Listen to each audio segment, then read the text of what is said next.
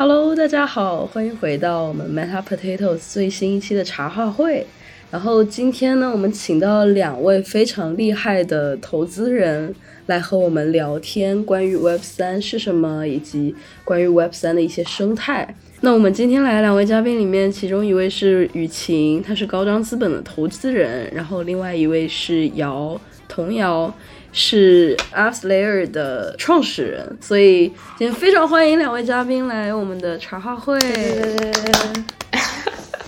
要不两位嘉宾自己先来介绍一下自己？好呀，那我先说吧。呃，大家好，我是雨晴，然后也可以叫我艾丽安娜然后。我是高阳资本的啊投资人，所以说呃我们公司之前有看过一小段时间的 Web 三吧，就是可能现在其实已经不太去涉及了，因为我们可能会觉得说呃 Web 三这个生态更多的是呃比较大的美元基金去参与的事情，但是我们还是投了一些可能国内被认为是国内的 Web 二点五或者说 Web 三的项目，所以说今天也是跟大家一起来探讨和学习一下。可以可以，很棒。那童谣呢？啊，大家好，嗯，我叫童谣，然后我是 AppsLayer 的创始管理合伙人。嗯，AppsLayer 是一个在总部在纽约的，专注于呃 A B C D，就是人工智能、区块链，还有呃云计算和大数据的一个早期投资基金。呃，我进入三点零，呃，其实整个三点零。也是非常新啊，这个整个的行业，呃，我是一八一九年开始，呃，当时是做早期的，就是传统科技的一些投资，然后呃，逐渐逐渐的呢，我们当时有一个比较大的一个科技的社区，呃，创始人社区，然后呢，逐渐接触一些在区块链方面创业的一些朋友，呃，渐逐渐的呢，就开始了解呃区块链和。Crypto 数字货币以及三点零的一些项目，所以我们是本身是一个孵化器和加速器的出生，然后逐渐的开始做一些呃整个 cover 早期和 VC 阶段的呃投资的一个基金。嗯嗯，都很棒呀。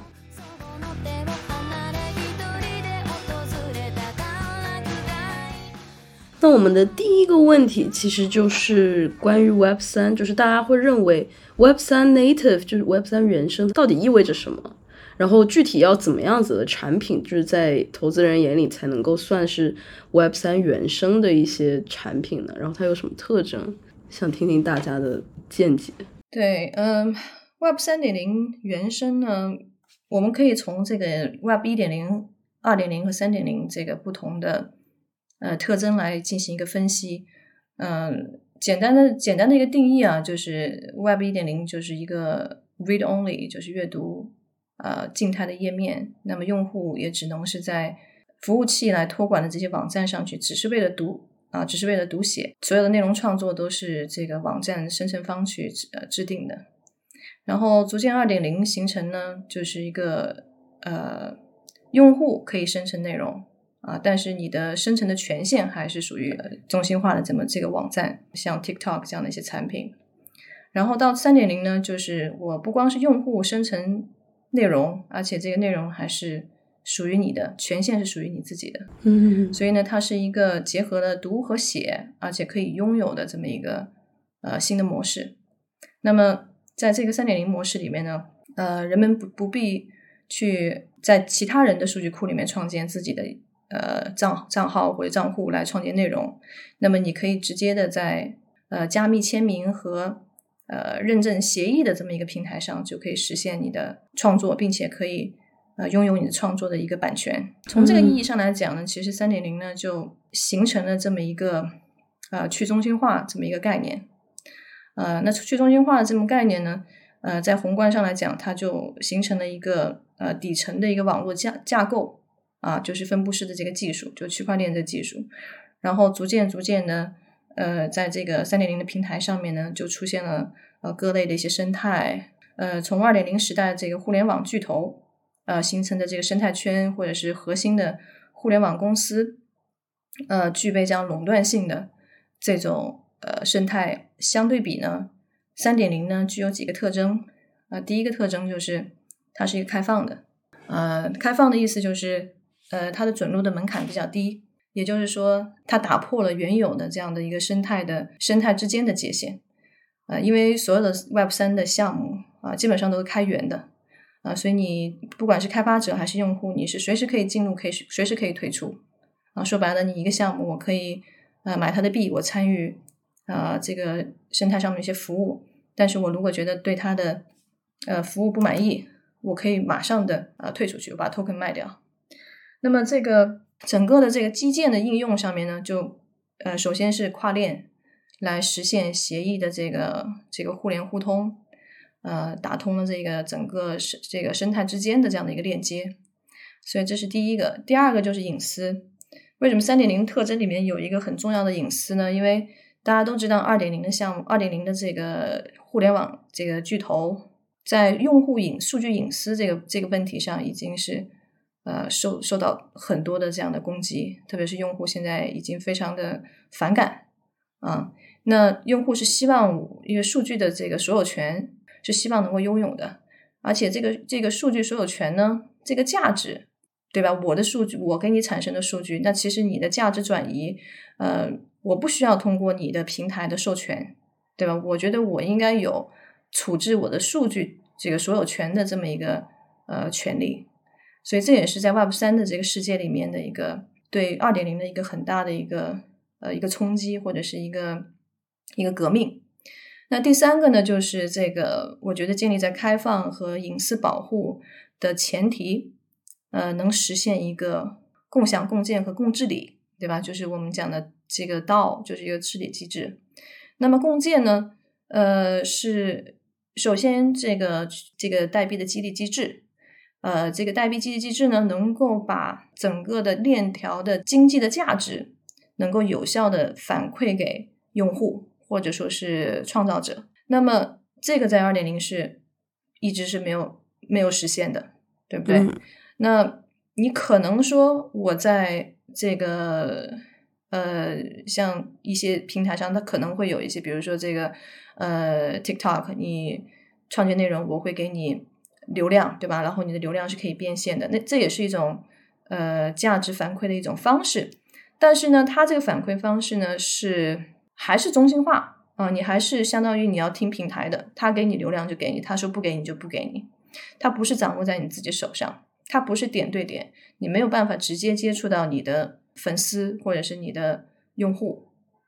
那么三点零呢，它不单纯是夺取你的用户的这个流量或者注意力，它其实呢也跟你的这个呃协议的调动调用的次数也是很相关的，然后这调用次数呢又能决定你的。呃，gas fee 对吧？啊，包括你的这个代币的机制，你的代币的价格，呃，所以在这种一个共同促进和这个多元素互相产生这种动态的一个呃平衡的这个过程当中呢，能够给这个内容的创作者呢提供一个非常好的一个环境，啊，所以我刚刚说的这个三个特征吧，我觉得是呃我理解的三点零的这个呃是呃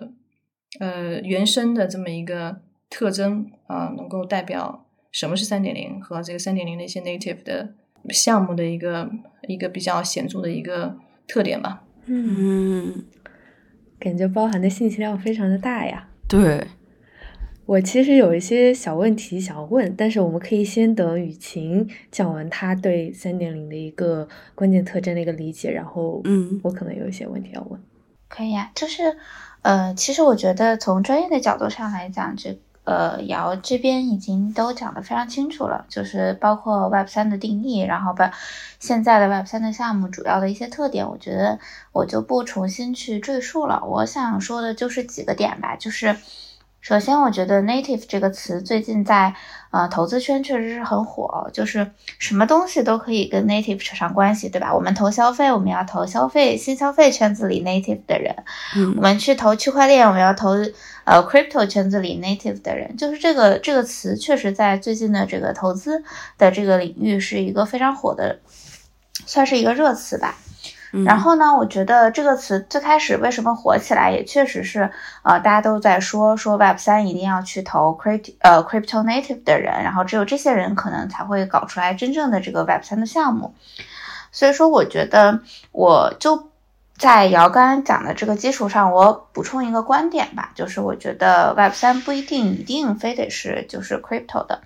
但是 Web 三它一定是一个呃怎么讲，可能说是革命性的，或者说跟原来 Web 二的整个的基础架构呃都很不一样的一个东西。嗯就是说，其实 native 这个概念对于我来讲，可能会觉得说，我觉得 native 这个概念并不重要。但是你如果是要做 Web 三的话，你一定是首先你是呃。你的用户一定是要跟你参与进来的，就是不管是你做创作者经济也好，还是说你做一个呃什么其他的这个 project 也好，就是首先你的用户一定是可以共同的去参与的，参与到你这个事情来里面来的。嗯，第二个，我觉得说 Web 三一定是一个呃公开的和透明的，就是我觉得，因为至少现在的这个 Web 三的项目，它啊、呃都是开源的嘛，我们就可以完全追溯到每个动作，然后包括你可能这个 project 上面你去发表一些想法，或者说啊、呃有一些自己的观点的输出，那这些资产其实也都是属于你的。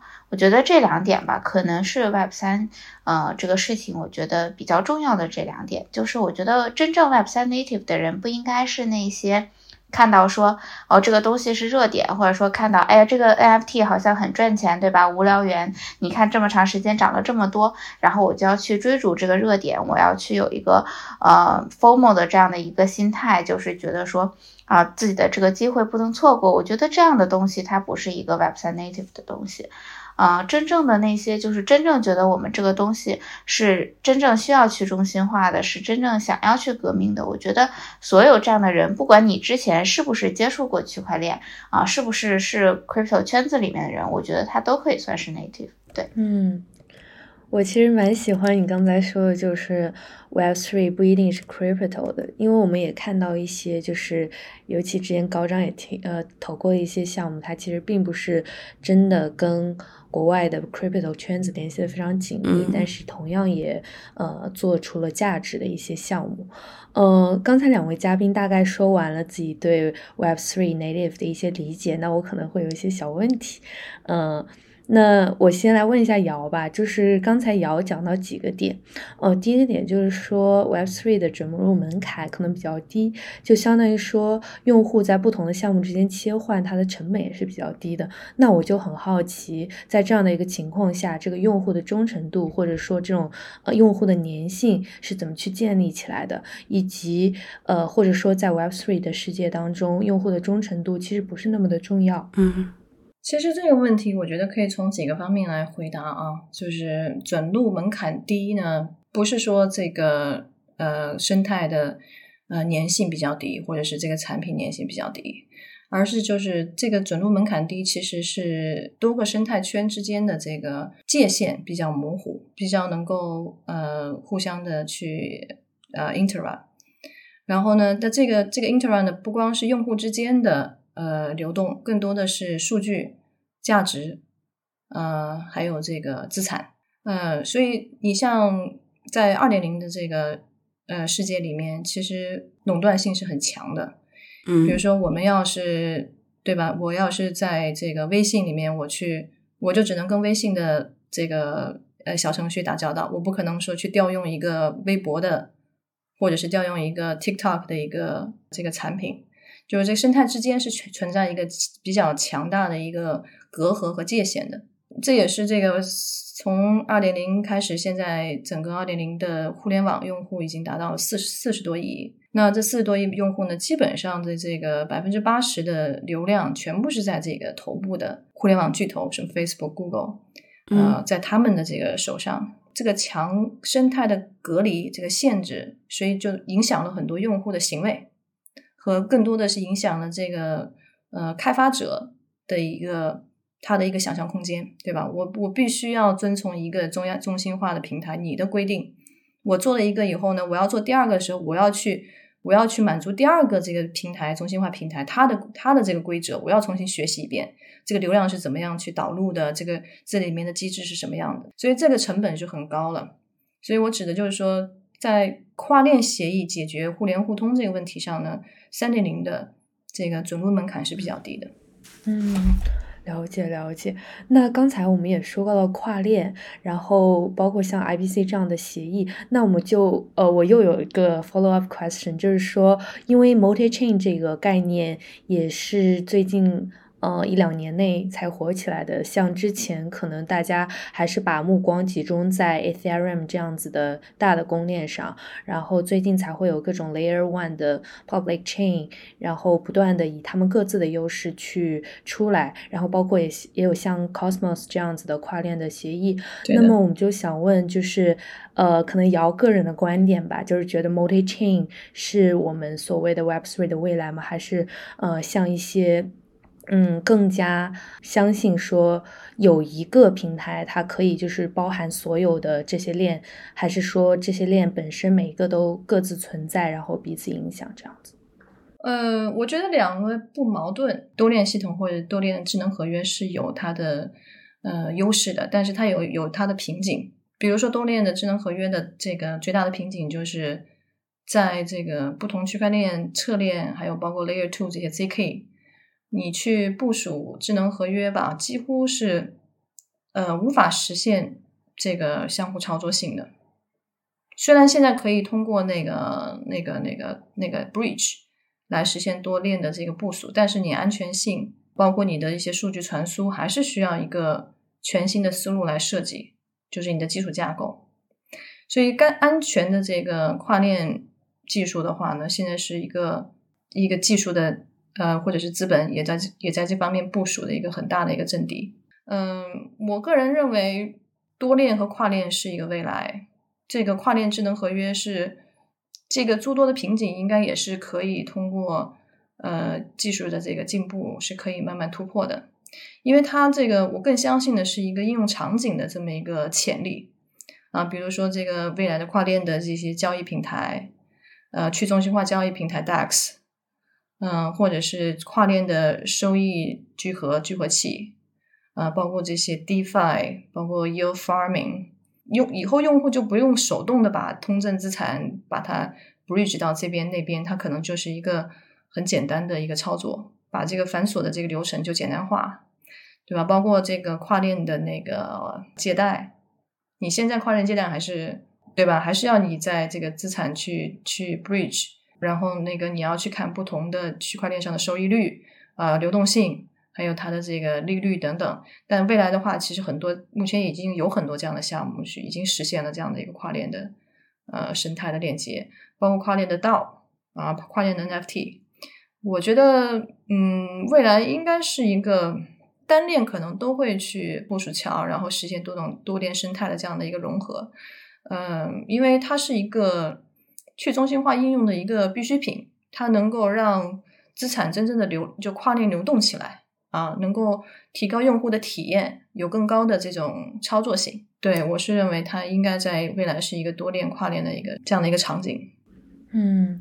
刚才瑶也说到，就是多链跨链可能是 Web Three 的这么一个未来。那么，我现在又有一个问题，可能要同时问雨晴和瑶。嗯，就是我们刚才呃，瑶也说到，就是说呃，Web Three 它是对于内容创作者来说是比较友好的，因为平台不会拿走他们大部分的分成。然后，雨晴的高张之前也是会呃集中的投资于内容行业。那么，我就想问呃。内容创作者真的是大多数人想要追求的吗？因为我们现在可以看到，呃，包括现有的一些音乐创作平台、现有的一些图片创作平台和文字创作平台上，大多数人也都是内容的消费者。那他们真的有动机去创作内容吗？或者说，Web Three 会不会有一些动机，让一些原本是内容消费者的人变成内容创作者呢？就是我觉得这个是这个问题，就是你要。呃，去两面的去看吧。首先，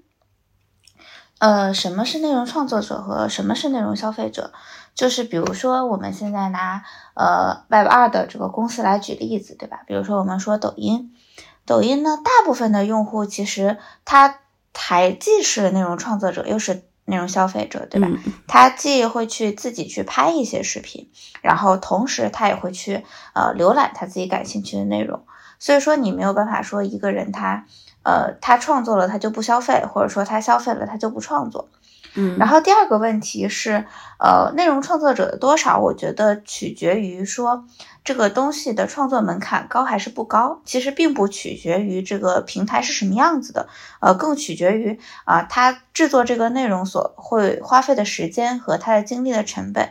就比如说，抖音刚出来的时候，很多人就不知道怎么去拍抖音，但是后面剪映出来了之后，让剪辑变得更方便了之后，那抖音就有越来越多的人去去做去拍了。那同样的这个东西放在 Web3 的这个平台上，它也是成立的。如果说我需要输出一个内容，我需要写一篇呃什么两万字的 essay，我才可以在这个平台上取得很多的这个用呃听众，或者说看我阅读我文章的人的话，那可能对于很多人来说，这个东西他就完成不了，或者说他没有动力去做这样的一个事情。但如果说你只是比如说你就简简单单的呃抒发一下自己的一个想法，包括去发一下今天自己的心情，但是就会收到很多的。善意的评论或者反馈的话，那他肯定就是很有动力去再去进行创作。所以说，我觉得这个事情，内容创作者一定是源源不断的，就因为每个人他都有表达自己想要输出的这样的一个欲望。那你给他提供一个方式和渠道的话，他一定是会这么去做的。对，我觉得更多的是需要解决的是 Web 三的这些平台怎么样的去降低他们的创作门槛。我觉得这个问题是比较主要的。嗯，那瑶这边对，嗯，我同意刚刚那个于青说的，我觉得是这样的，就是创作者其实在选择创作环境和内容的呃延展、延展度等等，其实他对于就是平平台本身提供的工具啊，提供的这个。包括这方面的一些用户交流的一些这个渠道啊等等，其实它是是有依赖性的。那现在三点零产品呢，其实还是就我觉得总总体来讲还是非常早期，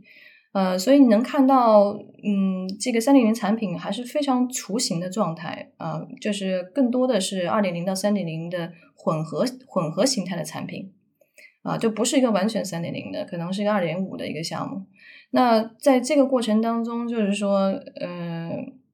它的这个呃用户的友好度，或者是它这个产品的 UI UX 还达不到现在的用户的一个一个期望，呃，产品的一个期望，所以呢，呃，就造成就是说，可能很多的二点零的用户进来的时候，他觉得这个东西太难用了，因为大家其实已经很很 spoil 了。啊，你像微信啊这些产品都已经把这个做到极致。啊，就是你。创作的这个门槛非常低，你能够下沉到这种四五线城市里面，这个所有的用户，你想想这些啊，几乎就是没有什么学习的成本，就可以直接录一段视频做一个创作。但是现在的三点零产品还远远达不到啊，在操作性上面还没有，就是用户的友好友好友好性其实还是啊差很多的。对，这是我觉得。这个在三点零今后的发展肯定是要解决的一个问题，就是这个产品怎么去真正的落地，然后怎么能够去吸引更多的创作创创作用户和参与者，在这个生态当中去呃去实现一个呃价值的传导。嗯嗯，是的，很有道理。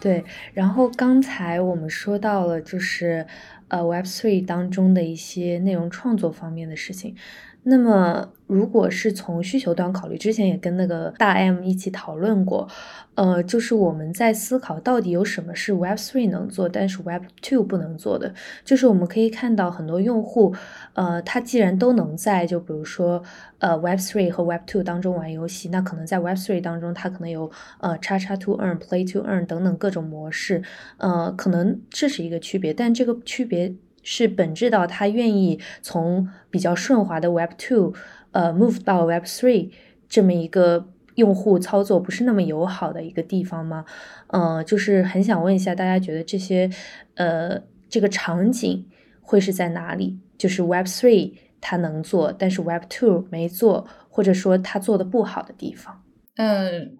那我先说，嗯，你先说吧。这个我觉得，呃，首先我想提一点啊，就是这个，嗯嗯，大大部分人在用三点零产品的时候都知道啊，三点零其实都是在就是 Web 浏览浏览器都做，基本上都是 H 五的这样的对吧版面。那其实二点零呢，基本上是厂商大厂商基本都是在呃移动端 APP 或者是 PC 客户端。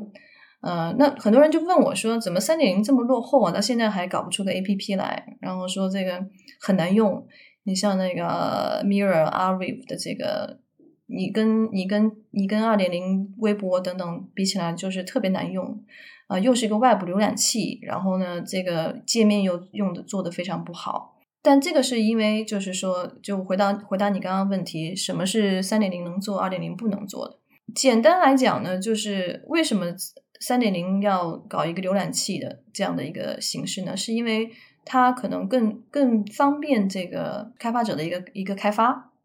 呃，而这个 A P P 或者是客户端呢，可能呃它更更偏向于或者更方便呃就是这个用户行为的数据的收集，对吧？因为它就在一个 A P P 里面，你的所有的数据都沉淀在这里面。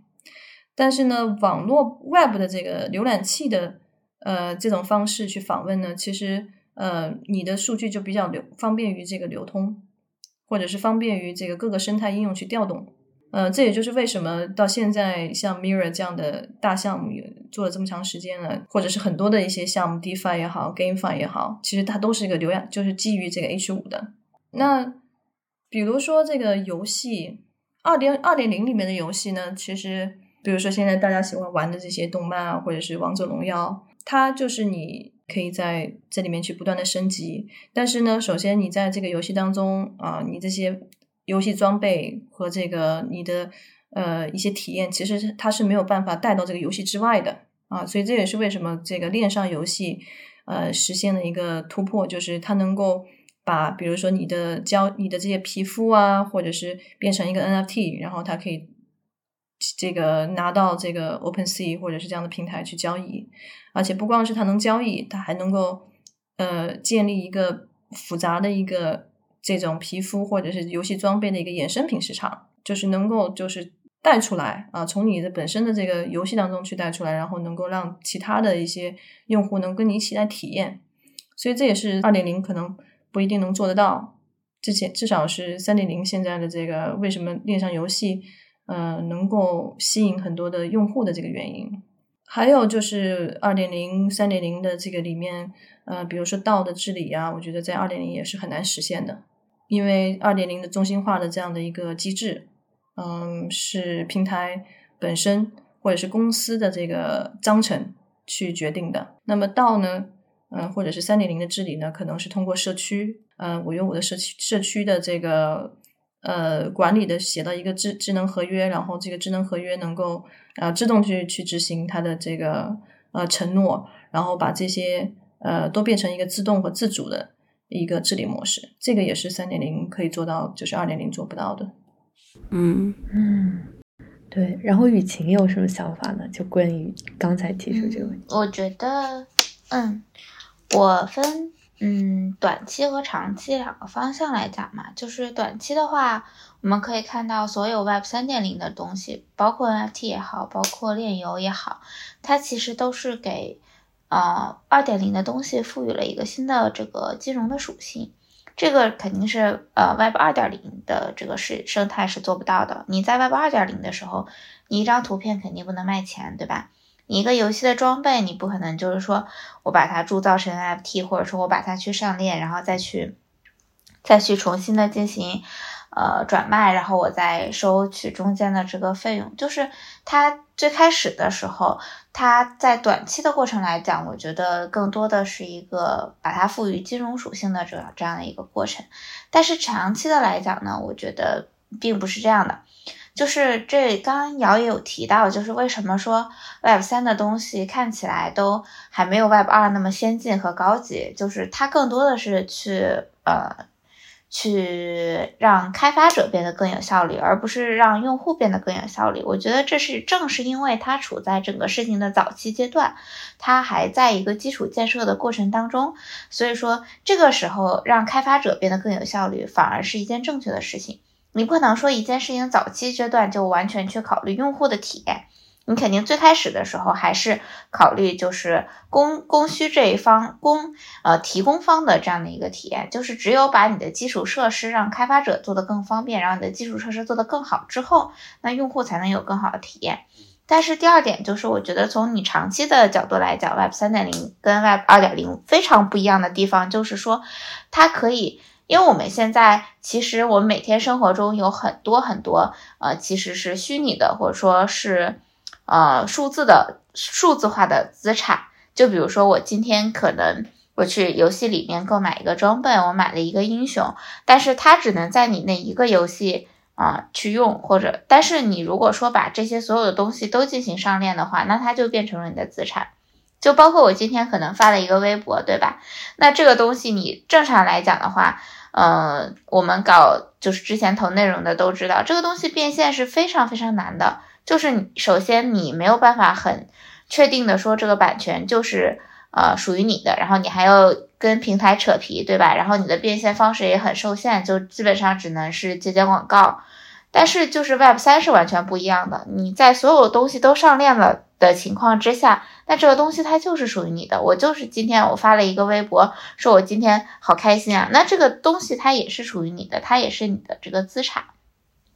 那你生活中的方方面面，就是都可以成为资产。我今天画了一幅很美的画，对不对？我想给它就是卖出去。那你原来可能只是啊，就是通过传统的这个方式，那你现在可能就可以把它铸造成一个 NFT。我今天弹了一一首比较我自己比较喜欢的旋律，那我可能把它这段音乐其实也可以成为我的数字化的资产。所以我觉得最大的一个概念就是说。你可以发现，你所有在 Web 三的世界里边，你所有这些之前可能会被忽略了的，啊，是虚拟的资产，其实实际上在 Web 三的世界里，就都可以真真实实的成为你自己的这个资产。然后这个东西是真真正正大家所有的这个创作者他都可以进行共享的。我觉得这个东西是 Web 三跟 Web 二其实最大的这个不同。但是你现在肯定还是实现不了嘛？你现在这个东西，你不可能说我我今天创作了任何的一个东西，我就可以完全做做链上的这个操作。现在跨链都是一个比较难的技术，就更不要说就是我们生活中任何的东西都都都这么进行了。对，所以说现在还是一个非常早期的过程。但是如果说你说长期 Web 三的意义是什么，我认为可能呃是这样的。嗯嗯，确实。那这样的话，其实我有一个问题，就是因为两位都是呃在国内和国外都有观察这个 Web 三的生态，所以我很好奇，就是在两位投资人的眼里，国内和国外的 Web 三到底有什么区别？因为像国内就。比方说，因为政策的原因，然后很多东西是没有办法上链啊，或者是呃发币啊，或者是怎么样，就是跟 Web 三这个生态真正的结合起来。那在你们看来，就是国内的 Web 三又是怎么样的呢？国外的 Web 三又是怎么样的？嗯，因为我先讲吧，因为因为正常大家提到 Web 三，应该大家都会 assume 它是国外的 Web 三，对，所以说呃，我可能先讲一下国内的，因为呃，姚可能对真正的就是国外的这个 Web 三的生态更加熟悉一些，对，所以说我就是抛砖引玉，先讲一下国内的这个大概是什么样子。嗯，就是首先呢，呃，在国内的话，Web 三这个词你体会一下，就是 Web 一、Web 二、Web 三，它就会有一个革命的这个概念在。那这个东西，你仔细想一想，在中国是可能会被允许的吗？Web 三最重要的概念是什么呢？是去中心化。那你觉得在中国这样的一个特色社会主义国家，去中心化这个词是可以被探讨的吗？但这个国家就是中心化的呀，就是它的这个，我觉得还是跟这个政治的这个特性是有关系的吧。所以说。呃嗯，在国内去搞真正的像国外一样的呃炼油，或者说像呃刚刚瑶所呃构建的这种 Web 三的这个生态的话，我觉得至少在目前国内的这个监管条件下是不太可能的，因为首先你就不可能搞虚拟货币嘛，就你就没有这个比特币的这个事情，你没有呃什么 crypto 的这个事情，没有区块链的这个事情，那你这个 Web 三就。嗯，没有办法称之为真正的 Web 三，至少在现在啊，你东西都上不了链，你东西都没有办法挂到 OpenSea 上去卖，那你这个东西你怎么让它 Web 三呢？所以说，我觉得国内它的生态，你只能是说它是 Web 二点五吧，就是它跟二点零不太一样，但是就是它还真正到达不了国外的这个 Web 三的这个概念。然后第二个点来讲，就是我觉得说，呃，这个概念也不一定说，呃，它就是嗯，一定要用这个虚虚拟货币，或者说一定要用比特币，或者说一定要用呃这种大的这个国外的这个公链，就是呃。Web 三这个概念，就刚才我提到了，我觉得更多的是，呃，创作者经济，然后更多的是就是我们可以拥有自己的这个资产，而它重点并不是说这个资产是以什么样的这个金融方式去流通的。所以说，你看中国它会也会有就是自己的这个数字人民币嘛，嗯，对吧？它其实也是一种一种货币，只不过它跟这个呃比特币就是形式不太一样。那中国它肯定是有自己的这个中国特色的这个 Web 三的这个形式去存在的，它可能会有自己跟呃国外不一样的这个经济系统啊，这个经济系统。最后最终用的是什么样的这个通用货币？这个经济系统最终是什么样设置的？这个东西我没有办法讲说它一定会是什么样子的，但是我觉得这个可能性是存在的，不一定是说我中国把整个的这个虚拟货币都禁止了，那这个东西呃我们在中国就完全搞搞不了这个 Web 三了，没有 tokens 不能发 token，我们这个东西就是完全闭关锁国了。那我觉得这个东西是不一样的，对。就是还是要就是适应这个呃国内的这个监管节奏吧，对，因为呃其实我们公司也也投一些项目嘛，但是就是说就是你在国内的话，嗯，你看 OpenSea 是是一种方式，那可能国内的一些平台它有呃自己的方式，对不对？嗯，那国内的这些平台它用人民币交易，它不接入这个虚拟货币的接口，那它也可以去做一个呃上链的动作。对，就是说这个东西，我认为就是你能完全就是抑制这个 Web 三的这个发展吗？或者说你完全从现在开始就一切跟区块链有关的技术，我们就再也不参与、再也不看了吗？我觉得这个东西，呃，是不现实的。就是你如果说你元宇宙这个事情，这个东西认认真真在发展，我们未未来是会有一个虚拟世界的这个宏观的这个，嗯。呃，这个世界出现的话，那我觉得你肯定要有自己的经经济系统嘛，你肯定要借助区块链技术嘛，你这个东西是啊避免不了的，嗯，只是我们可能会呃延后一些，或者说我们的政策会更更加严格一些，对我觉得是这个样子的，嗯嗯。对，然后刚刚雨晴也说到了，就是国内的 Web Three 可能会受到监管的一些影响，然后呃，但即使在这种监管影响下，我们也可能会做出一个中国特色的 Web Three，就比如说以 Digital 人民币为体系的这么一个 Web Three。那么呃，因为姚就之前一直都 base 纽约，然后也是大量的在看这边的 Web Three 项目，那就想问一下姚，觉得国外的 Web Three 呃是？怎么样的？以及你有什么具体的例子，让你觉得哦，这就是呃一个 Web Three 的项目？嗯，对，我觉得那个刚刚雨晴也说到这个二，这国内和国外这个区别啊，在监管上、政治形态上，这个确实是面临这个问题。嗯，你像我们的基金呢，就是因为是美元，然后也呃这个坐标也在美国，所以我们看的更多的是这个呃欧美的一些这样的 Web 三的一些项目。嗯，然后我就补充一下，就国内国外这个，我觉得现在国内呢，它其实讲的 Web 三，它并不是一个完全去中心化的，呃，它这个这个 decentralized 其实慢慢翻译成是这个弱中心化或者是多个中心化，呃，不是说完全的一个去中心化的状态，就是在在中国现在的这个呃政治体系下，你完全去中心化是做不到的，但是可以做到的就是呃弱中心化。或者是多个中心，比如说这个国内的这些联盟链，对吧？这就是典型的这个弱中心化，因为联盟链就是一个仅限于这个联盟成员参加，就是不是说像 Bitcoin 或者 Ethereum 这种完全开放的，而是它是有一个呃准入的一个标准的，就是你一定要有一个注册许可的，呃，你才能够加入的。所以国内像像这个。就我就不说了，这些基本上都是联盟链这样的一个机制。嗯，那其实国外也有，比如说那个 IBM 的那个 Hyperledger 啊，或者是这个 R 三呢，都是一个联盟链。所以国内国内的这样的呃，就是弱中心化呃，或者是呃多中心化的这样的呃机制里面呢，其实呃效率是比较高的。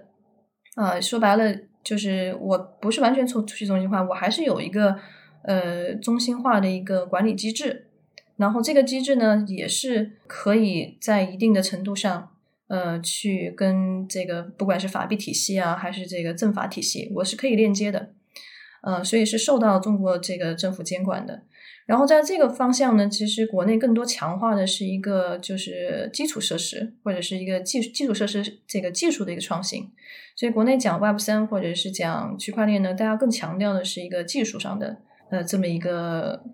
呃，发展。那在西方讲 Web 三呢，可能更多的呃呈现的是一种生态啊，比如说以太坊啊，就是一个典型的三点零的生态，一个大生态项目。那国内更多的好像就是说，我们去搭建一个呃分布式的一个基础设施，然后这个基础设施呢是去去币的，没有币的，然后呢也是呃弱中心化的这么一个形态，然后形成的这么一个。呃，这么一个开放协作的这么一个呃一个三点零的这样的项目，所以我觉得像我们就是呃基本上在呃三点零的这个呃投资领域里面，其实还是以呃欧美的一些项目为主，因为在欧美三点零这个呃环境当中呢，其实会因为它有激励机制啊，说白了它有代币，然后呢代币是去激励。这个早期参与者的，比如说挖矿，对吧？挖矿其实就是一个呃打金这样的一个模式，它是去就是你越早去加入，你的这个回报就会越高，所以它有非常快的这么一个呃传播和这个宣传的这样的一个效果，所以国外的三点零项目呢，相对来说跑的就非常快，这个社区建建设啊等等，它有一个。这么一个代币机制做一个基础，所以它能够快速建立一个社区，然后建立一个呃应用的一个生态。嗯嗯。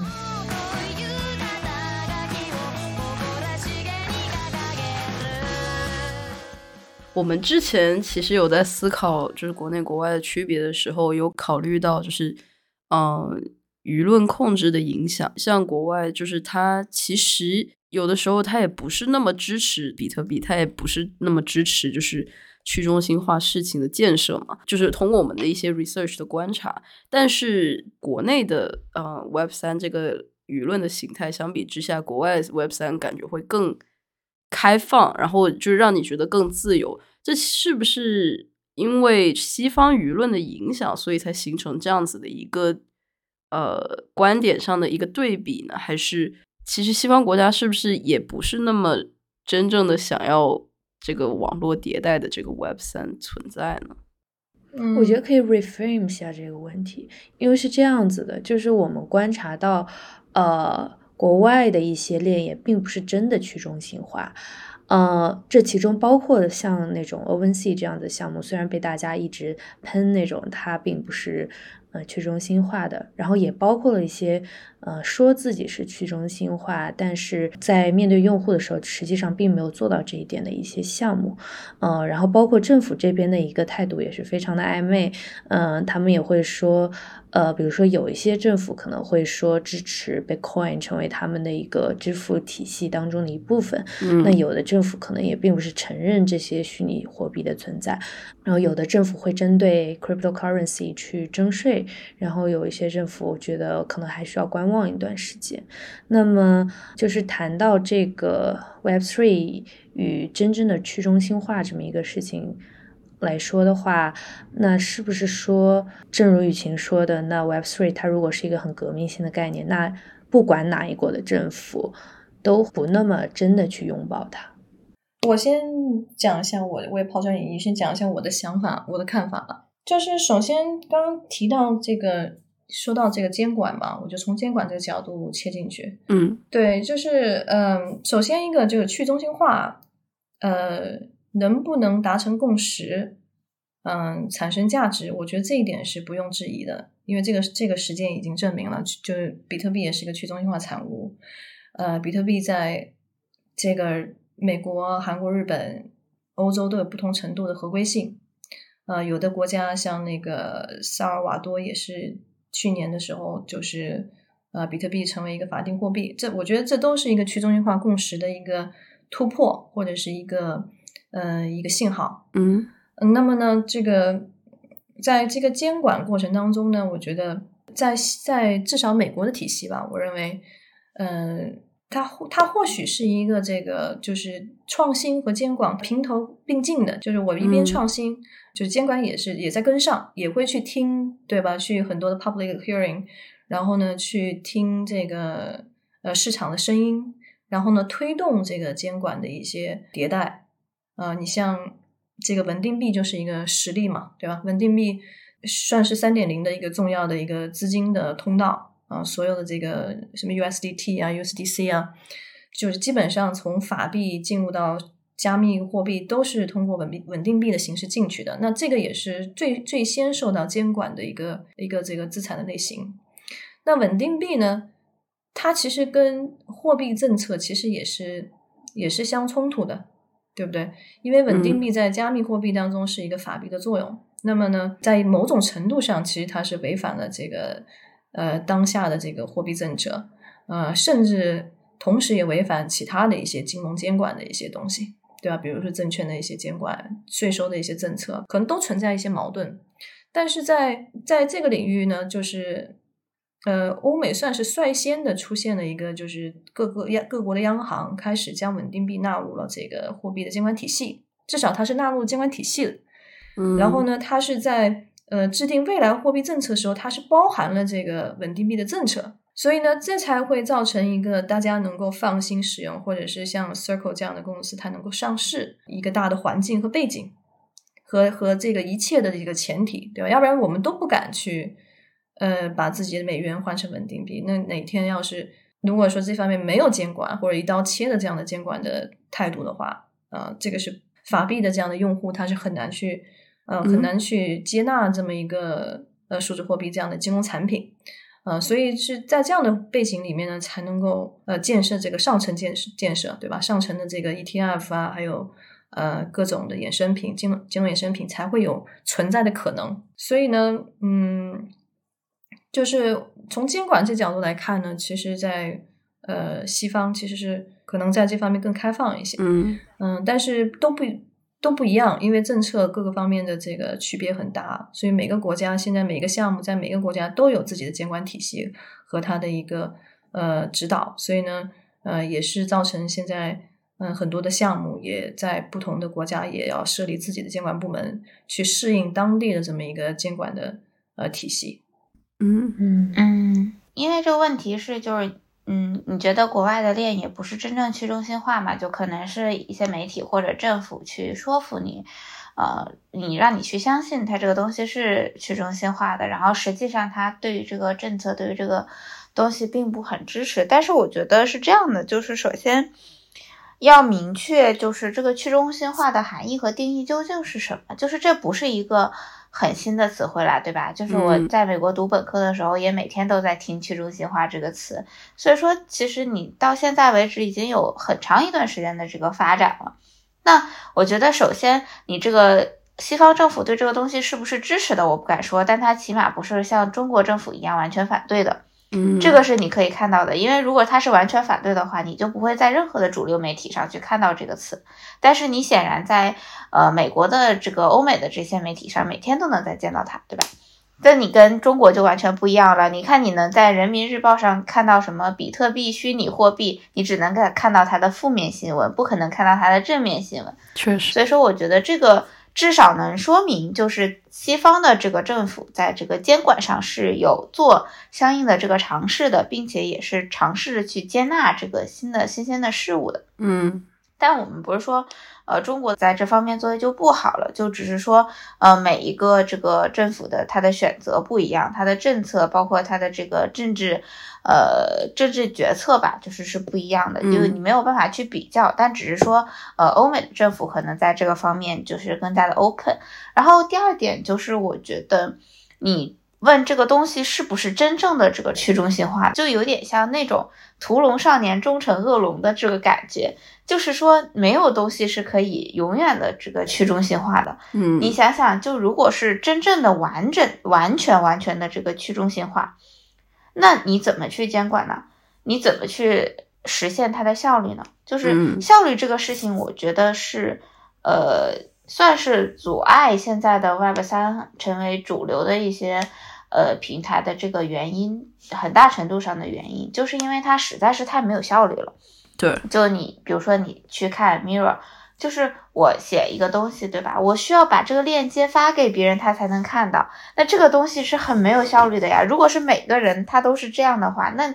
呃，它相当于呃效率降降了很多很多倍，对吧？就是这个东西，Web 三所有的 Web 三的一切，它虽然是去中心化了，它虽然是更嗯、更加的自由、更加的公开了，但是它确实是呃涉及到一个是它的成本更高了，第二个是它可能会降低一些效率的问题，因为中心化一定是效率最高的。对，对吧？这个是我觉得这个是一个问题，就是为什么说这个 Web 三，呃，这个事情没有成为主流，然后为什么大家会觉得说，嗯，现在国外的一些主流的项目，它也其实并不是真正的去中心化，因为它能够让你知道，就说明它真正触达了很多很多的人，它触达了很多很多的人，它就没有办法去真正的去中心化。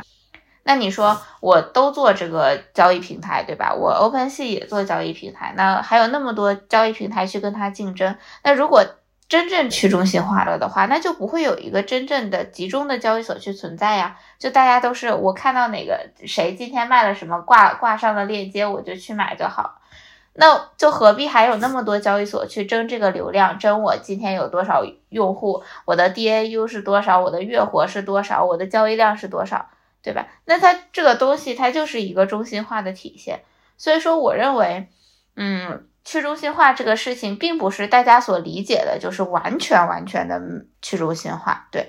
所以说，我觉得现在的这些主流的项目，在我的定义里面，呃，已经是比较的去中心化了。因为你去跟一些 Web 二的这这些项目去比嘛，它已经是达到了一些它想要达到的目的了。嗯，对，我觉得这个有进步就是好的吧，就你不可能说一口气吃个胖子，直接就到了真正的这个去中心化的概念，这个东西很难实现。嗯嗯，是的。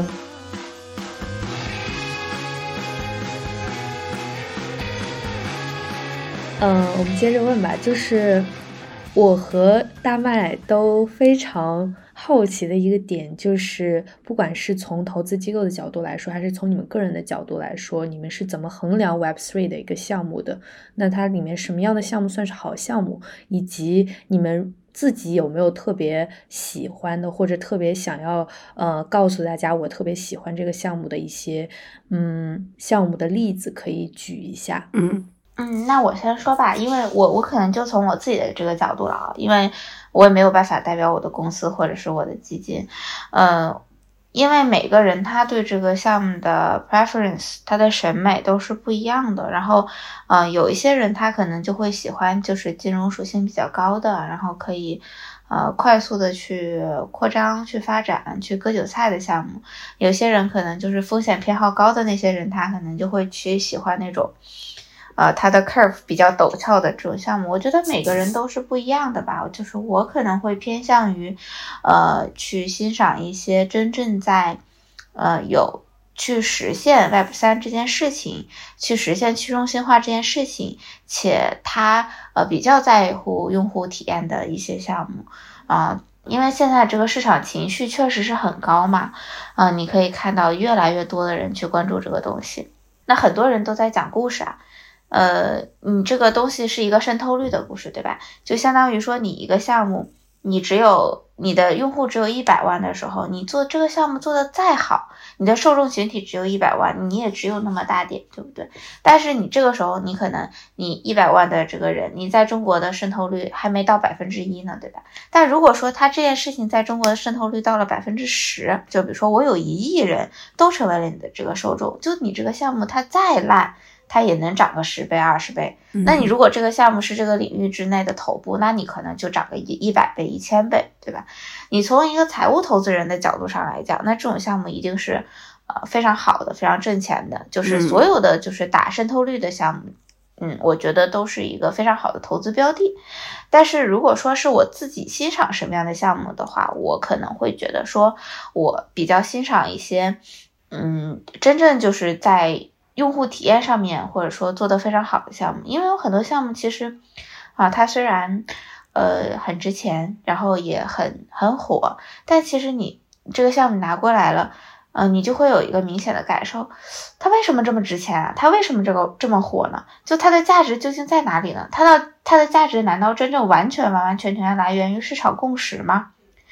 那我觉得，如果它的价值完全来源于市场共识的话，我承认它是有价值的，但可能它就不会是我喜欢的这个项目的类型。我可能还是会更加喜欢，啊，它的。呃，价格来源于它真正嗯能给大家提供的价值的这样的这种项目，对。但是可能在 crypto 里面，大家会觉得说市场共识就代表着价值，对。但是我觉得 Web 三跟 crypto 还是呃有一定的区别的。嗯，那你自己有什么看到就是符合你这种标准的项目吗？嗯，我觉得会有一些吧，就是比如说我之前有聊过一些，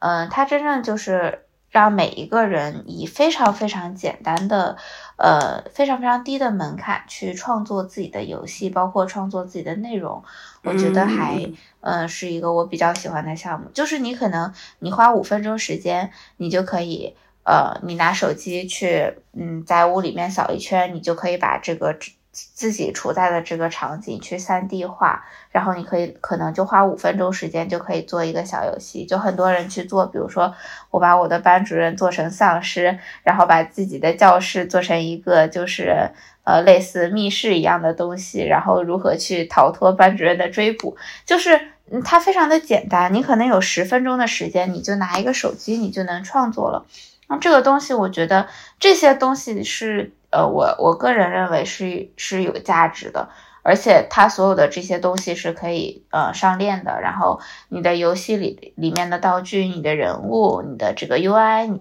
这所有的东西都是可以交易的。我觉得像这样的项目，就举个例子来讲啊，我觉得可能是会比呃一些比如说嗯炒作氛围比较浓的一些。不点名了，某些 NFT 项目吧，对，是有价值的多的，我个人会这么这么觉得，对，嗯嗯，了解。那瑶这边的就是一个衡量标准，以及你特别喜欢的项目有啥哪些呢？呃，我们对，首先就是我觉得，嗯，从呃 VC 这个角度投资策略来讲的话，首先 VC 是一个很讲究沉淀的一个行业。呃，然后你在这个行业时间越越长，你的竞争优势越大，然后你能建立一个一个资源网络，就是包括人人脉啊，包括这个呃项目网络啊等等。那每一个 VC 其实呃它的这个基因是不一样的。你像呃，我就从我们 o u t l a y e r 来讲的话，我们可能首先创始人我们几个合伙人的背景，呃是比较偏向于就是看看一些呃基建。啊，和一些 protocol 啊，这样这样的一个有一定的技术门槛的，呃，可能我们对于这样的一些就是呃技术技术驱动的这样的一些项目，我们可能会更更加倾向一些。当然，在这个呃在 crypto VC 这个这个领域呢，呃，大部分现在的策略其实都是在找这个风口，找风口，然后找哪个赛道，呃，是。会被带火，或者是被 KOL 带火，或者被这个大的资本呃带火的。因为这个，嗯，就是在整个区块链这个行业吧，其实一直以来都是非常的这个社区驱动嘛。所以大家一看每个项目，都首先去看看它的社区情况啊，去看看它的这个背书的机构有哪些啊。这都是呃跟传统的这样的项目，呃，这个科技项目投资是不一样的。所以呢，在整个的这个发展阶段，每个阶段关注的也就不一样，对吧？比如说去年可能就是 NFT 啊，可能呃前年可能就是 DeFi，那可能这个今年可能又是又是什么 DApp 或者是元宇宙或者是呃 DAO 这样的一些，或者 GameFi 或者 SocialFi 各种 Fi，所以就是就是这个在这个行业现在呃投资这个追风口的这个现象很明显。啊，大家其实都在都希望找到下一个，比如说最近那个跑鞋，呃，涨了五十多倍的，大家就在开始看啊，这个还有哪些能够出圈的项目啊，能够真正就是就是跳出这个 native 这个圈，能够出圈到其他的呃，将二点零的一些用户也能够融合进来的。其实我们在就是看出圈这个呃这个事情，其实我们还是嗯。做了一些准备，而且也，嗯，我们也认为，嗯，目前的，呃，未来的一些应用项目的话，它必须具备一些出圈的这个潜质，嗯，因为，呃，就是 native user 现在大概是就是真正去有数字钱包的大概有呃两亿吧，好像，那其实这个跟。呃，二点零用户来讲，这个这个增量还是很大的，所以你一定要能够出圈，你能够把呃其他的把这些新的用户能够转化进来，对不对？比如说那个 Mask Mask 呃 Mask Network，呃，它就是一个二点零到三点零的一个桥梁，然后呢，它就能够在呃传统的社交平台的网络上面。去建立一个去中心化的应用，比如说你在呃 Instagram 或者是 Facebook，你就可以植入一个加密行情的这个一个 Chrome 的一个插件，你都不需要离开这个 Instagram，你就可以直接去购买呃各种代币，或者是参加一些这样的 DeFi 的产品，呃，这个是颠覆性的，而且是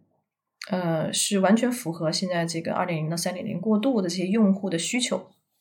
啊，所以这样的项目我觉得是比较优质的，嗯，但是它其实现在也也用户量也还是不不高，呃，也也也是呃还是早期，因为它现在做的还是一个工具，呃，它还没有变成一个互联网产品去呃直接的对 to C 去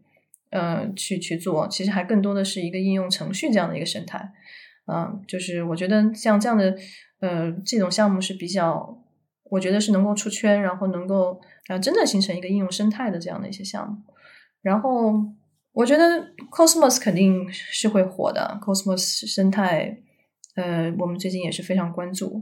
然后上面就是一两百个生态项目，全部梳理一遍，呃，去去找一些呃有潜力的，嗯，我们觉得能够跟现实社会打通的，能够跟真正跟呃互联网的二点零用户能够呃贴合他们需求的这样的一些项目。所以我们呃最近在这几个生态当中都在寻找一些好的项目，然后技术方面呢，我们也比如说去年投的那个 IMX 项目，其实是我们在技术方面的一个布局，对，就是 Layer Two 的一个布局。对具体的项目我就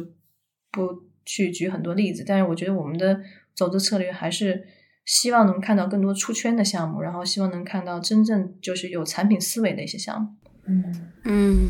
对，嗯，我大概总结一下，因为刚才雨晴说到，就是他比较关注的是真正的 builder，然后是真正创造价值，然后能够让用户去低成本去体验这个项目本身的一些项目。那瑶这边关注的可能是一些出圈的，然后不仅仅在于 crypto native 这个圈子，而更多的去打通 web two web three 这么一之间的隔阂的这么一些项目。那他们其实共同点就是。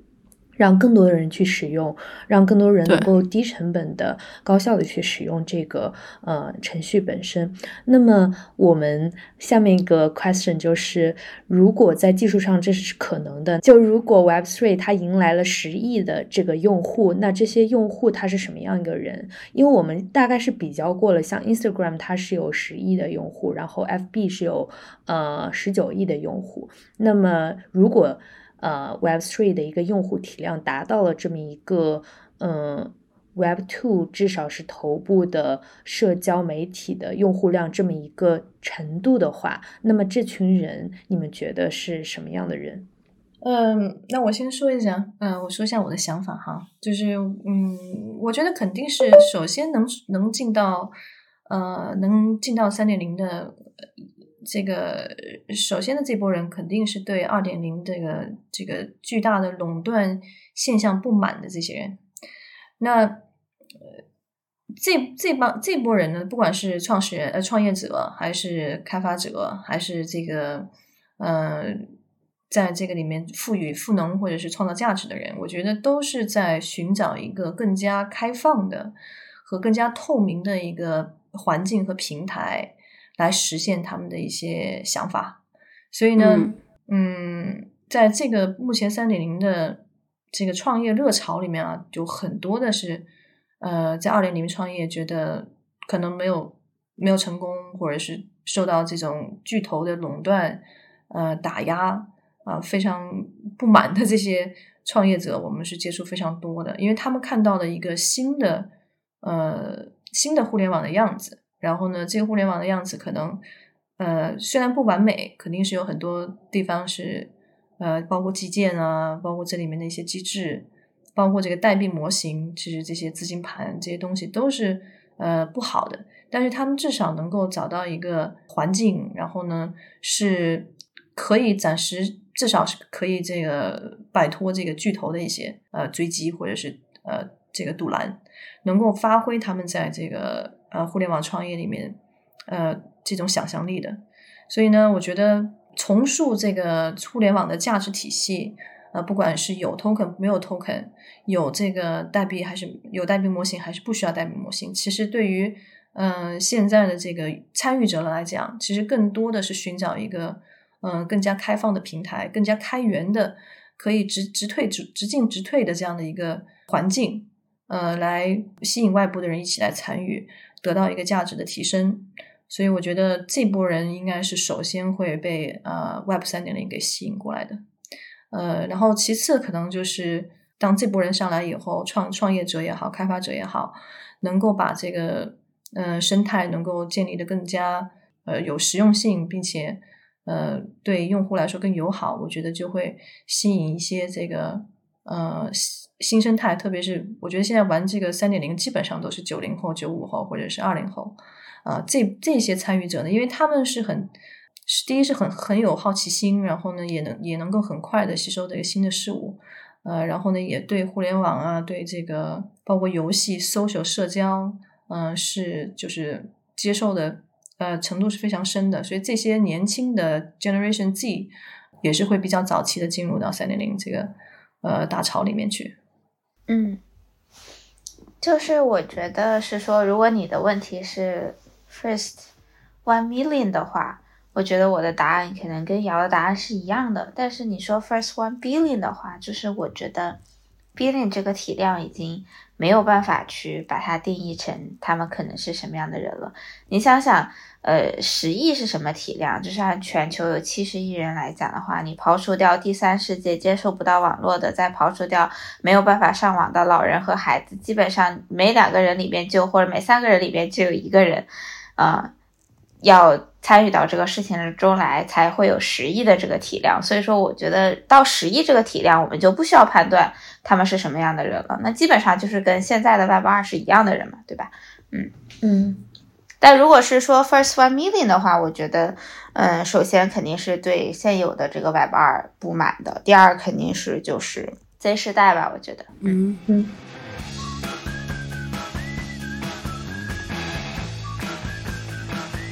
对，然后我们刚才其实讲了很多，就是觉得 Web Two 非常的呃中心化，然后它有垄断的问题，一些科技巨头和一些监管的问题比较严重。那么，嗯。如果这个 Web Two 能够 transition 到 Web Three 的话，那么 Web Two 它有什么东西是值得留下来的？就是它究竟有什么好处？就是嗯，能够在 Web Three 这个世界中还得到了一个延续。因为我们能够看到，在 Web One 到 Web Two 之间的一个 transition 当中，会有很多 open protocols 是一直留到现在的。就比如说电子邮件之间的一个交换的协议。那么在大家的观察中，觉得这些能留下来的东西究竟是什么？嗯，要不瑶你先讲吧。我觉得这个问题比较偏技术一点。对，嗯，对，呃，我觉得首先二点零跟三点零过渡，这个过渡，我觉得这个时间是会比较长的。嗯嗯，我认为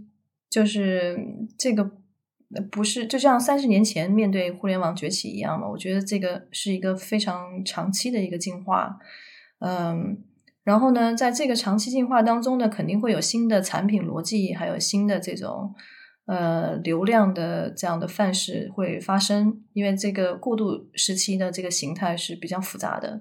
然后呢，这里面肯定就是脱离不了二点零呃的一些商业模式，只不过它这个商业商业模式当中会发生会有一些这个呃一些新的元素啊，比如说 token 这个 tokenomics 这样的一个一个模式啊，或者是它有一个新的流量变现，就是 gas fee 这样的一个流量变现的一个模式，然后它有一个新的。这个这个金融金融属性的这个变这个这个一种衍生，对吧？包括这个 DeFi 挖矿啊，包括这种交易的呃收益的这个机枪池啊，还有我说的交易聚合器啊，这些其实都是在二点零的基础上去做的，变成一个复合型的一个一个产品，但是它脱离不了二点零的一个商业模式啊。比如说这个手续费，它其实就是一个流量变现，对不对？你用户。呃，利用一个协议完成交易，你去支付这个 Ethereum 或者什么的手续费，其实它就是个流量变现的一个问题，完全是一样的一个概念，只不过它改改改了一个名字或者改了一个这个称 这个这个词，但是其实内容本质是一样的。站在这个角度来来看的话，其实没有什么区别。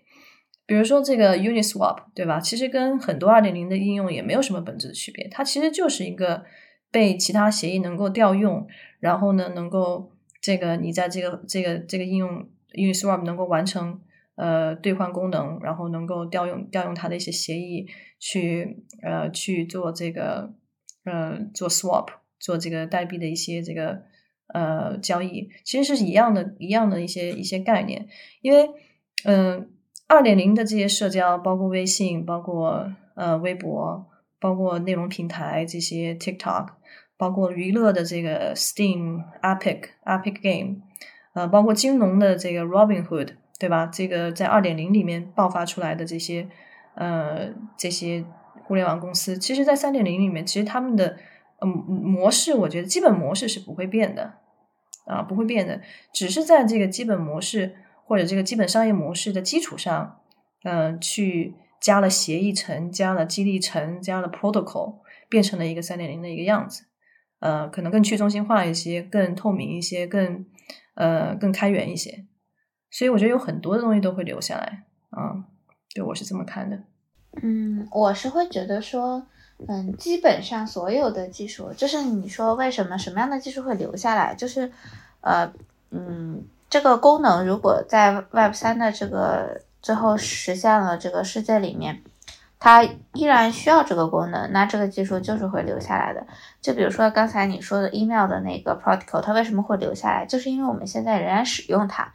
所以说，所有 Web 二的这些技术，如果说它会在 Web 三的这个世界里边继续使用的话，我认为它都是会留下来的。对，这个东西是一个循序渐进的过程，不是说我从 Web two 到 Web three 是一个呃，就是突然间的跨越，不是这样的，它是慢慢慢慢慢慢进化。到 Web Three 的，所以说这个东西，这些技术的这个发展，包括这些技术的淘汰、迭代，它都是慢慢发生的。对，所以说你没有办法说啊，有什么技术它就是一定在只在呃 Web Two 的世界里存在，在 Web Three 的世界里就不存在。我觉得不是这样的，它是逐渐的进行更新和迭代的。然后刚刚那个瑶有提到说，就是我们现在 Web Two 的一些头部的。呃，社交也好，内容平台也好，可能会在呃 Web3 上面有同样的这个商业模式，或者说，呃，这些模式依然会在呃 Web3 存在，且是往上加什么东西。呃，这个我倒是保持着我的观点，我觉得不一定。就是最后 Web Three 呃出现了这个是什么东西的话，它不一定是说我们要找一个呃 Web Three 的呃微信 Web Three 的头条 Web Three 的抖音。我觉得可能并不是这样子的。我觉得 Web Three 更多的是，嗯，就是说我，我觉得最后最后理想的这个 Web Three 可能就是跟我们现在的这个 Web Two 的这些大平台，可能最后出现的确实，啊，它的模式可能是不一样的。但是我认为它唯一的这个核心的关键点就是真的有很多的人去热爱它，然后会去用它。这个我觉得是呃很重要的。那呃，从这个角度上来讲，我认为什么东西是存在的呢？我就觉得说是，呃永远存在的东西，就是那些内容或者说那些呃真正可以吸引到用户的东西，那它不管是在 Web Two 还是在 Web Three 上面，都是一样会留存下来的。对，嗯，是的。就是其实我之前也有跟朋友聊过，就是说如果有些项目，他直接说我要对标 Web Three 时代的什么什么什么，然后这个什么什么什么就是你比较熟悉的 Web Two，比如说 YouTube、呃 TikTok、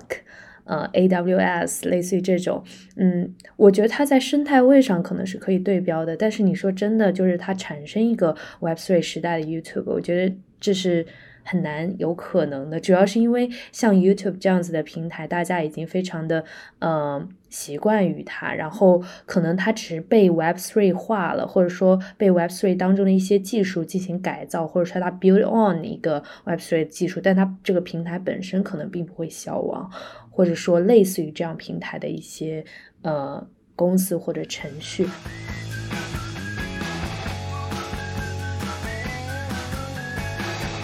然后我们可以差不多结个尾，然后大家可以呃回顾一下历史，再展望一下未来。那么我们也观察到，就是说 Web 素呃 Web Three 呃。它已经不是一个新词，就是在之前就已经被大家提出来过。然后，尤其是之前可能区块链比较火的时候，一七一七八年那一波，呃，大家都会觉得啊，那我们是不是要进入下一波的一个互联网的这么一个时代了？然后当时也有各种，呃，像现在这样。嗯，未必像现在那么出片圈，但是确实有一些叉叉 to earn 等等项目，但是都死掉了。那么我们就 想问一下，就 Web Three 它在现在的这么一个语境下，它是一股风潮，还是可以延续的这么一个东西？呃，我我指的延续是这一波的延续，就并不是说，比如说这一波没了之后，过几年可能它又起来了这样子的这种延续。嗯，那。对，然后这是回顾历史的这一块儿，然后我们最后可能会讲一下未来这一块儿的。雨晴先来啊，好呀，可以啊，呃，就是我觉得这个东西问题问的非常好啊，这个东西是一个周期性的过程，就是你说，嗯，Web Web Three 这个概念可能一七一八年很好，然后呃过一段时间再沉寂下来，然后现在又非常的火，然后但是可能过没过多久，比如说。以太坊跌一跌啊，比特币跌一跌啊，它可能就又不火了。嗯，那它什么时候才能真真正成为一个被证实的概念呢？我觉得，呃，世界上所有的事物都是这个样子，它是一个周期性的过程，就是在它没有被完全的证实或者证伪之前，它是会不断的经历这样的一个周期的。就是我拿同同等的发展周期基本同等的这个 VR 和 AR 来举个例子吧，就是说。你看，VR、AR 一五一六年刚刚，嗯，去有这个技术出现，然后大家会觉得这是一个非常呃不错的这个技术突破，对吧？那个时候 VC 也都会去，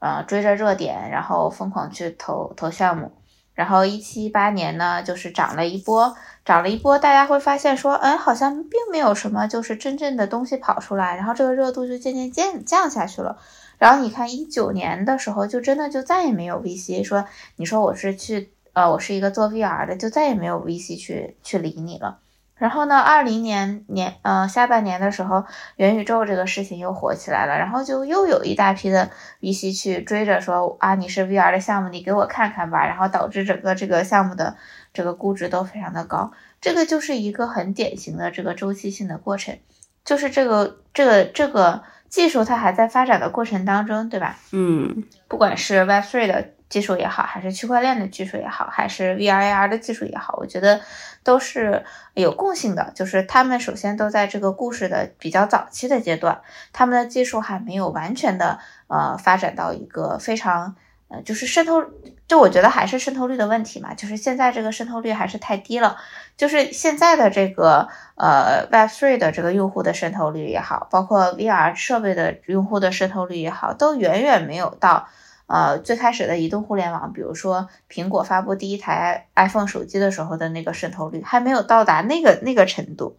所以说，嗯，它在非常早期的时候，那它一定就是会有无的无数的这个炒作和无数的这个风潮去出现的。然后呢，当然也会有一些人去默默的研究技术，去做一些实事。他这个是要不断的经历震荡的周期，就一定会是火一段，好像有什么东西出来了，然后又又消下去了，又有什么东西出来了，然后又消下去了。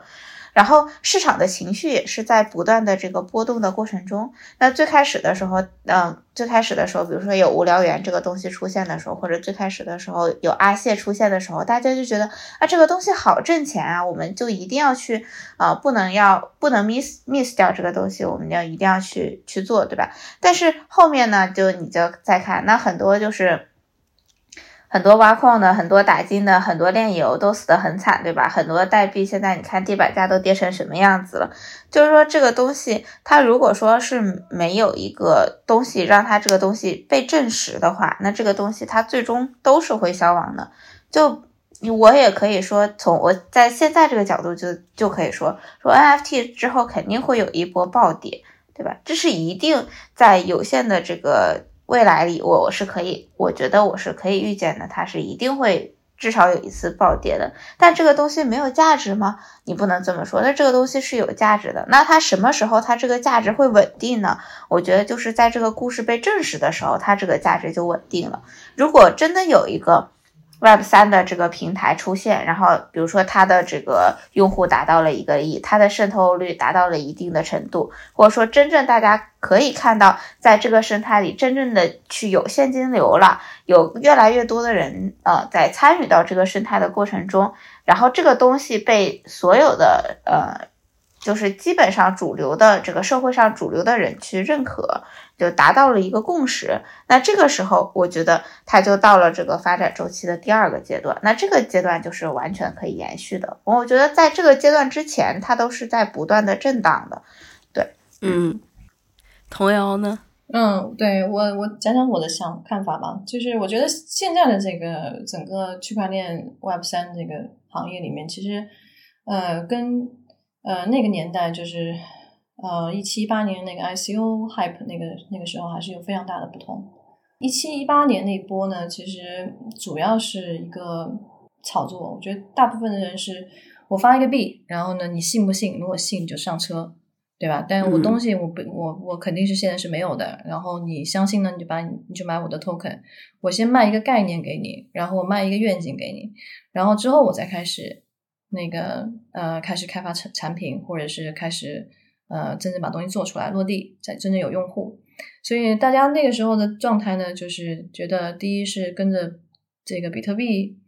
呃价值一直在涨，然后跟着这些其他的呃，就是呃，就是这个 large market 的一些 token，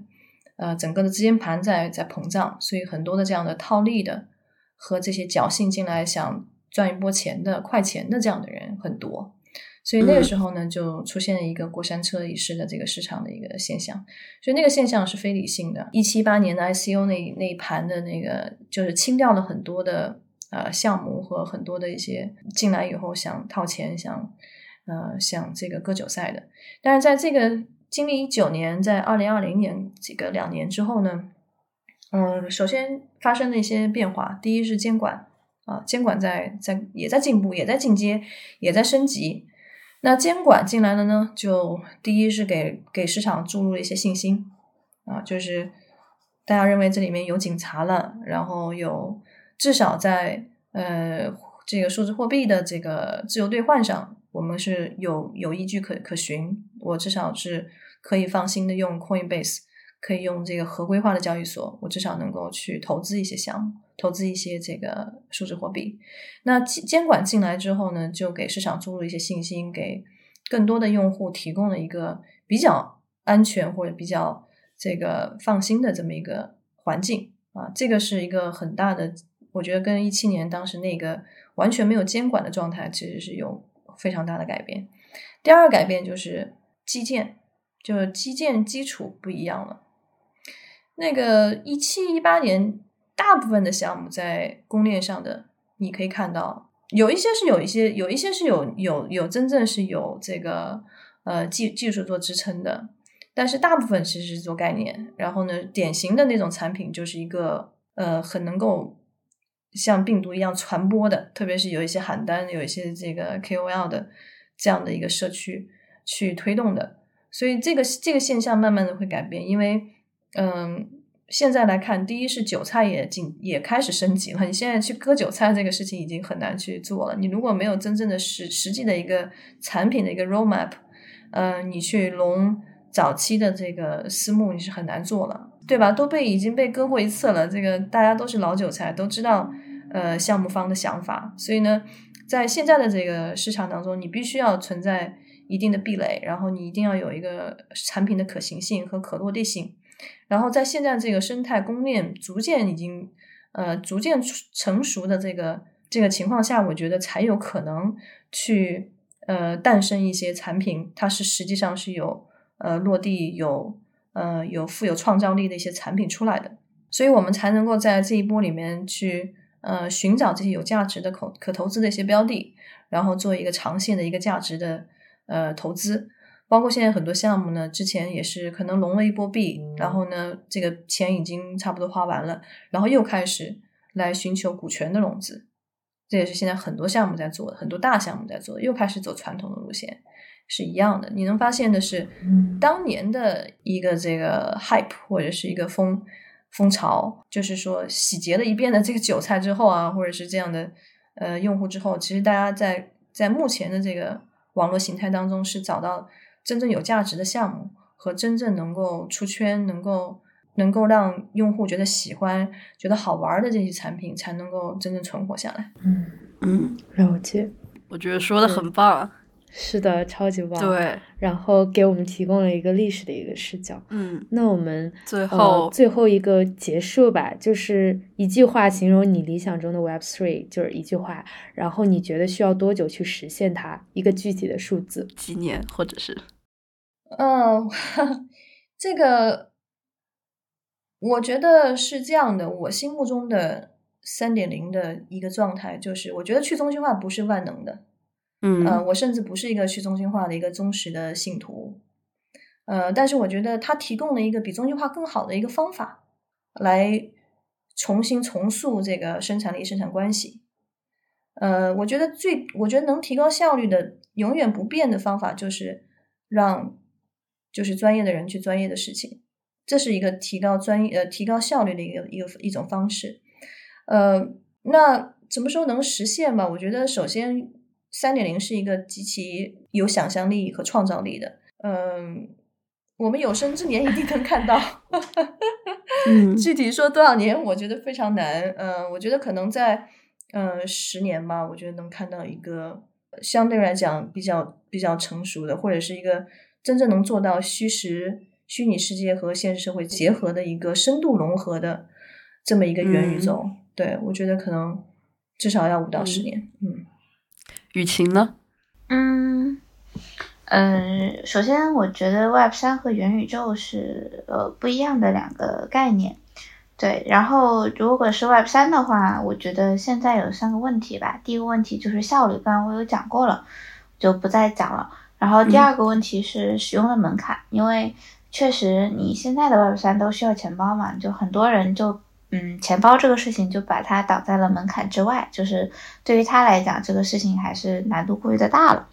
对，然后第三个问题就是隐私性，因为所有的 Web 三的项目，目前为止大部分它都是开源的啊，你的所有的动作也都会被在这个链上所记载，那这个就涉及到一个隐私的问题，可能有些人觉得说这个。这个样子反而让他们会觉得说自己的隐私受到了侵犯，而不会让他们觉得说这个东西是更加 open 了。我觉得这个是现在 Web 三主要的三个问题。那如果这三个问题实现了，且这个东西还是一个非常有流动性的事情，或者说它是一个渗透率很高的事情，我觉得它就会大概成为呃社会的主流了。对，就能成长出来我们心目中的这个 Web 三的这个样子。那你如果如果说让我觉得是多少年的话，我觉得也是，嗯，至少要十年左右吧。我觉得，嗯嗯，